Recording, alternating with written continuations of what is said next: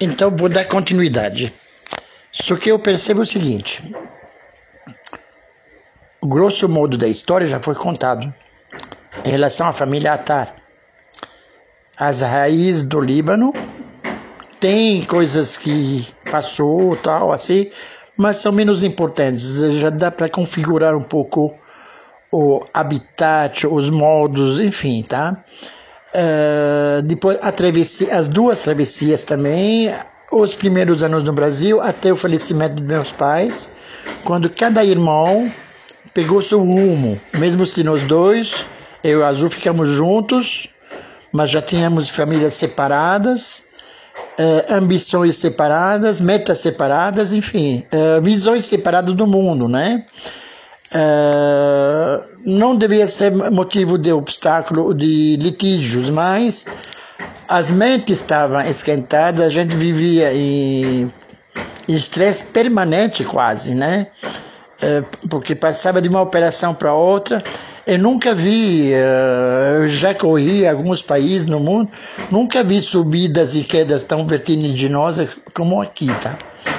Uh, Tá? Mas a diferença é que mais a gente acha que não tem mais mercado e mais a gente acha mercado, né? Então, entrando no campo da. Eu vou contar mais algumas coisas assim na área da publicidade, porque acho que vale a pena, tá? Uh, porque passei a adquirir em poucos anos um, um respeito na área, né? Por, por exemplo, um dos gerentes do Senac achava que se eu cuidasse da coisa era a solução. Chegou a solução, ele falava, sabe? Ou tu fica e resolve, tá? Porque eu também eu tinha criado uma rede de fornecedores confiáveis também, tá? Eu sabia que eles faziam o que pedia, eh, que se precisava algo para 10 dias ou 5 dias ou coisa assim, a gente dava um jeito. Enfim, criei essa rede, demanda tempo.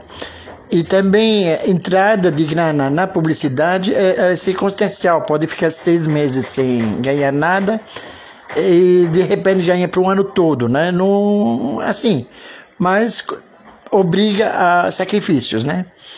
Aí, por exemplo, uma, certa vez me chamou a responsável da UMAP, ela era, era braço direito do dono, né? É, ela me falou: olha, daqui para frente, olha, nosso motorista está à sua disposição. Você vai com ele até a Volkswagen, que era cliente deles, é, e você vai passar a atender diretamente as necessidades da Volkswagen.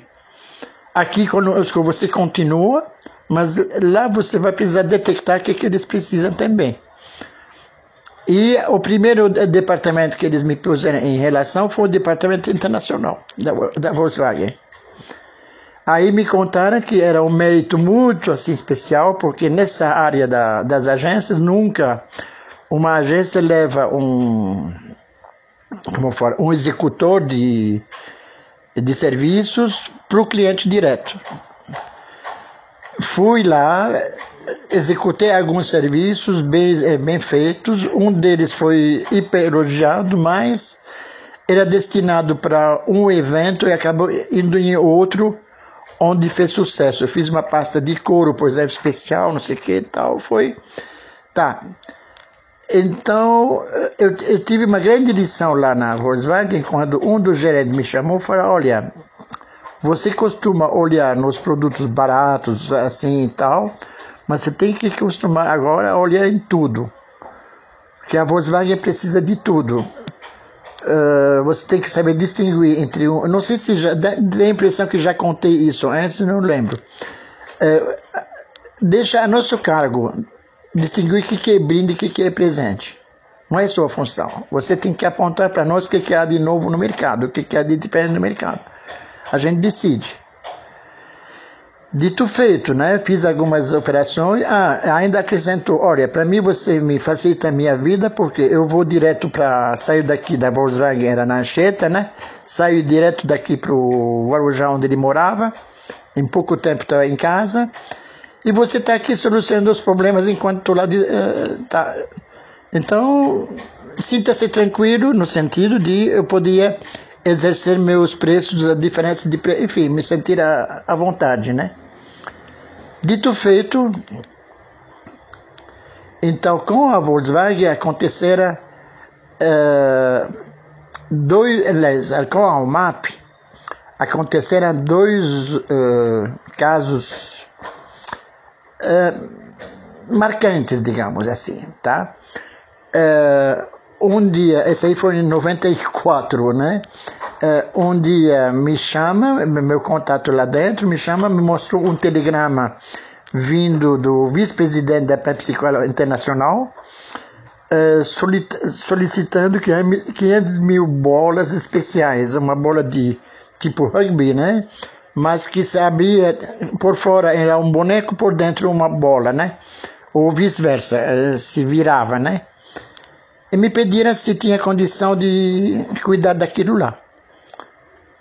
Eu estranhei, falei, bom, se estão me chamando é que eles não acharam a solução, senão não, não tem motivo de estar lá, né? Eles têm tudo na mão, né? E todas as empresas estão nos catálogos, é fácil achar, né? Aí uh, aceitei, falei, me dá um tempo de pesquisar apenas, né? Para dar a resposta. Eu fui em lugares que eles não iriam. Primeiro, não, contatei uh, lugares comuns, constatei que eles não faziam mesmo.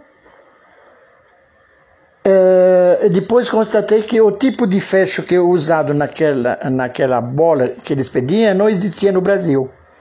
Simplesmente isso, né? O tipo de fecho não zíper, né? Não existia, né? Estava todo mundo recusando em fazer, né? Então, na mesma época, eu tinha lido na imprensa que a marca não é Tirol, é uma marca de brinquedos famosa. Agora me esqueci o nome, me esqueci o nome. Parece Playmobil, não é Playmobil. Enfim, é, esqueci o nome agora. Volta. Mas enfim, é, eu tinha lido que ele estava indo em falência, né? E falei, por que não? Eu criei coragem, ele estava no ABC, fui até eles, mostrei o telegrama e falei: Olha, vocês são capazes de fazer isso? Uh, dá um tempo de estudo, a gente te responde. Ficaram com. Então, ficaram de fazer o estudo. Daí um tempo me liga para poder vir. De novo, esses lugares tudo foi com uh, como fala, com o carro da, da UMAP, né? Uh, fui lá de novo, eles me confirmaram, temos condição de fazer sim, mas tem uma condição. Uh, quer dizer, não, o cliente estava pedindo uma amostra, tá? Para mostrar que a firma era capaz de fazer, né? Eh, temos uma condição, a amostra não sai de nossas dependências. Nós mostramos ela, o cliente vê, aprova ou não aprova, mas ele vê, só que ele não leva com ele embora. Depois entendi por quê. Uh, dito feito, Uh, comuniquei ao MAP que, do que estava acontecendo, o MAP deu sinal verde, pode ir em frente, a Pepsi Cola deu sinal verde, pode ir em frente, liberei para a empresa essa amostra e ela fez a amostra. Não lembro quantos dias levou, mas fez. Quando estava pronto, chamaram uma reunião da Pepsi, da MAP e eles, é, sabe? Aí veio o representante da Pepsi do Rio, Uh, foi alguém comigo da Almap, ou eu estava representando a Almap, não lembro mais. E aí eles falaram, olha, a bola está aqui, antes de, eh, antes de mostrar a bola, né? A bola está aqui, fizemos ela, só que vocês não vão poder tirar ela daqui. Aí o representante da Pepsi quis ver a bola. Falei, então, o senhor entra conosco lá no escritório, a gente mostra a bola e o senhor decide se fica com ela ou não. Era 500 mil peças, né? Uh, aí, dito feito, ele voltou, ok, tá, tá solucionado, quer dizer, o produto aprovado, mas de repente mudou de ideia, ele queria levar a bola com ele para mostrar no Rio. Falei para ele, não.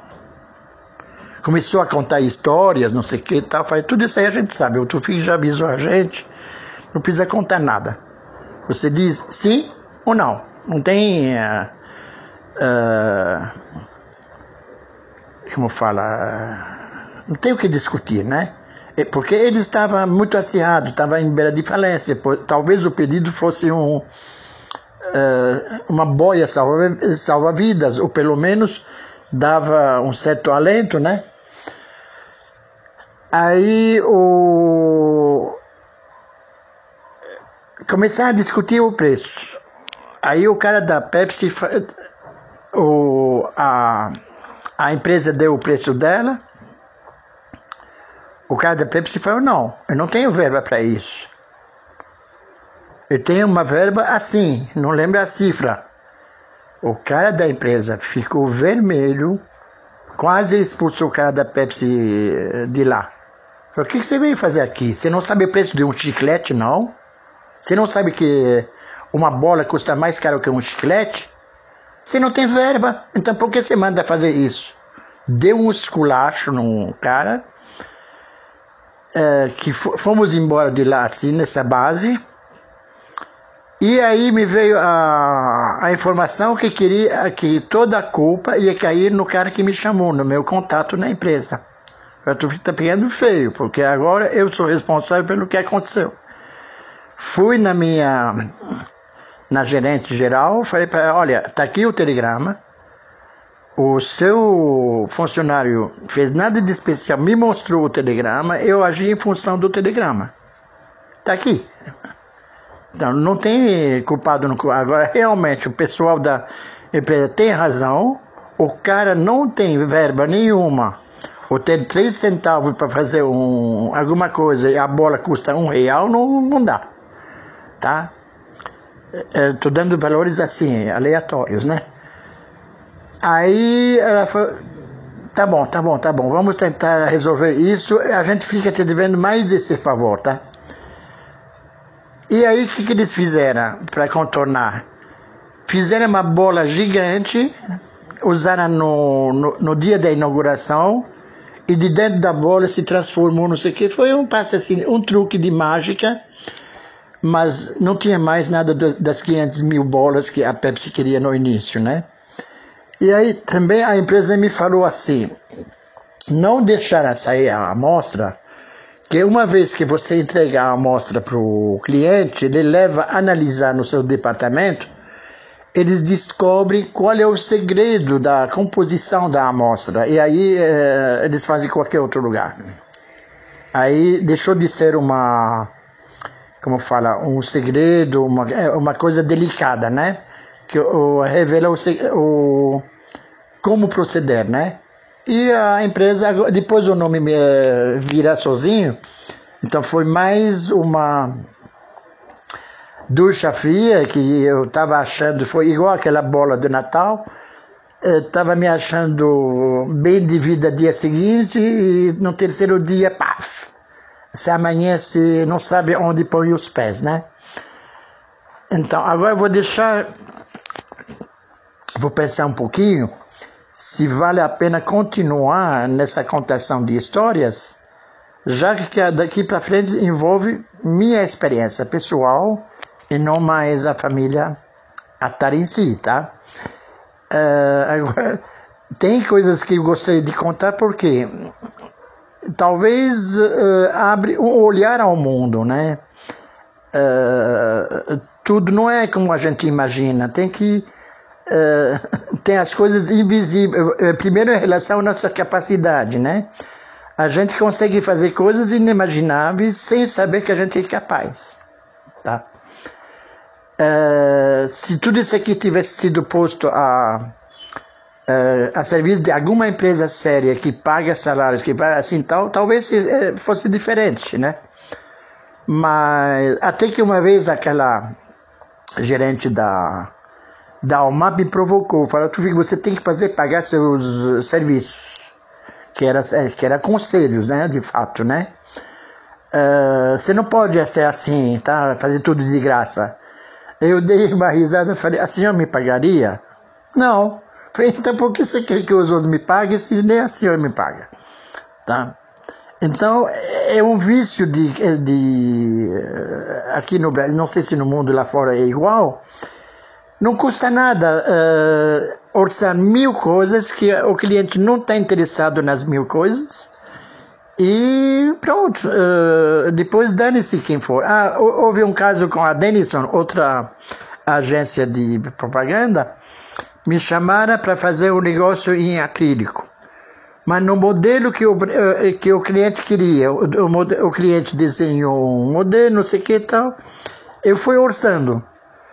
Só que eu vi que na, na, no, no modelo do cliente, que assim ia sair não sei quantas vezes mais caro, porque envolve uh, fazer ferramentas especiais, aí custa mais caro, né? Aí eu, na minha fonte, eu pedi que eles fizessem um modelo que atendesse aquela mesma necessidade, mas quadradão, não mais redondo, né? Aí fiz por conta própria, levei para a Denison que levou para o cliente, que falou, isso mesmo que eu queria, não, não, não, não aquele lá não, não dá. É que realmente o contato da agência não sabe o que o cliente quer, inventa às vezes. Ele também não conhece o mercado, não conhece o que acontece atrás da, das cortinas desse mercado. Então, por exemplo, numa, na área da publicidade política, eu fui visitar um cliente, dei meus preços, ele não quis. Tudo bem, eu tinha outros, né? Uh, um dia eu encontro ele na fábrica onde ele foi fazer o serviço de plástico, né? Esse aí vou contar outra hora, talvez se, se for. Vamos ver. Mas esse caso é típico, né?